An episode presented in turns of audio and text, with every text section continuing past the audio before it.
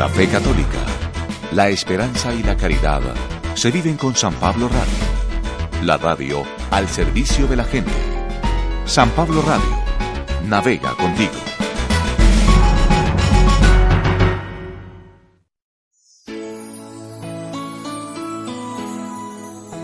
Primera lectura. Trabajando día y noche, les hemos predicado el Evangelio de Dios. De la primera carta de San Pablo a los tesalonicenses.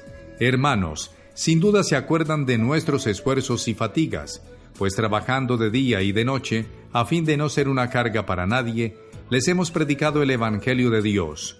Ustedes son testigos y Dios también lo es, de la forma tan santa, justa e irreprochable como nos hemos portado con ustedes, los creyentes.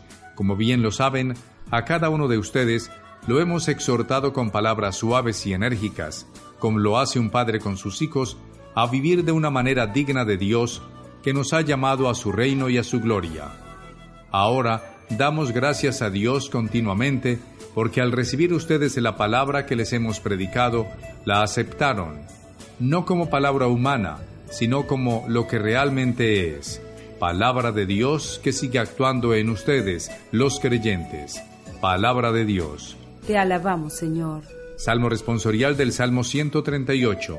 Condúcenos, Señor, por tu camino. ¿A dónde iré yo lejos de ti, Señor? ¿Dónde escaparé de tu mirada? Si subo hasta el cielo, allí estás tú. Si bajo al abismo, allí te encuentras. Condúcenos, Señor, por tu camino.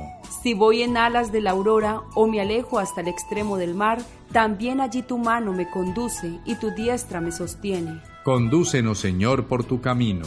Si digo que me cubran las tinieblas, que la luz se convierta en noche para mí, las tinieblas no son oscuras para ti y la noche es tan clara como el día. Condúcenos, Señor, por tu camino.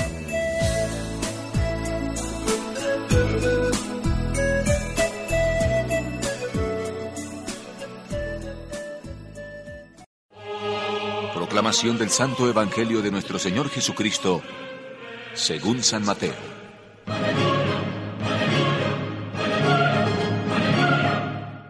Mientras Jesús hablaba, llegó un jefe de los judíos, se postró delante de Jesús y le dijo, Mi hija acaba de morir, pero ven a mi casa, imponle la mano y vivirá.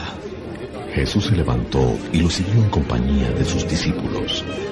Mientras iba, una mujer que padecía desde hacía 12 años de una hemorragia se acercó por detrás y tocó el fleco de su manto, pues ella pensaba, con solo tocar su manto sanaré.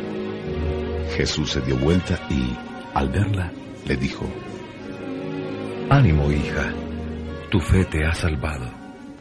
Y la mujer quedó sana en ese mismo momento. Jesús, al llegar a la casa del jefe, encontró a los flautistas que tocaban música fúnebre y toda la gente alborotada.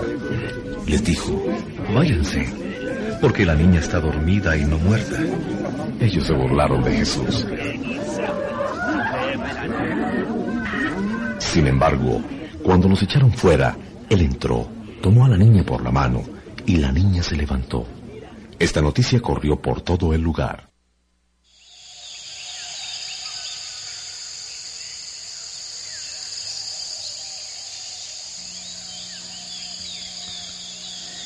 Experimentamos gran gozo y alegría cuando alguien recibe las cosas que proceden de nuestras manos o corazón y descubren el verdadero sentido e intención. La paz reina en el corazón y lleva a dar gracias de manera desbordante. Pablo y sus compañeros dan gracias a Dios porque por medio del ejemplo de su vida y el testimonio de su trabajo, sus destinatarios han recibido la palabra predicada por ellos como palabra de Dios. Todos conocen de sus fatigas, de su estilo de vida justo y irreprochable. Qué maravilloso cuando el evangelizador puede hacer suyas las palabras de Pablo, con una vida llena de sentido por la predicación del Evangelio, libre de todo interés, dando un anuncio de Jesucristo totalmente transparente. Sin embargo, también está la otra cara de la moneda, la que Jesús pone al descubierto en el obrar de los escribas y fariseos. Por fuera no hay más que apariencias, pura exterioridad, parecen justos pero están llenos de maldad e hipocresía. Jesús les llama hijos de los asesinos de los profetas, y pareciera que no están en condición más que en llevar a término la obra de sus padres. Es el rechazo radical del proyecto de Dios, eliminando a sus enviados, como pronto lo harán con Jesús mismo. pero nuestro modelo a seguir es justamente el de Jesús y sus grandes colaboradores que han dado su vida por Él y por el Evangelio de la verdad y de la vida. Damos testimonio con nuestra entrega de lo que significa ser discípulos del Señor Jesús. Nuestro comportamiento está en sintonía con la predicación que hacemos del Evangelio.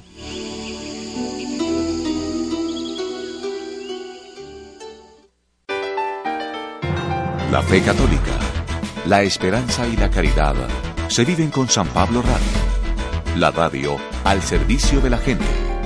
San Pablo Radio. Navega contigo.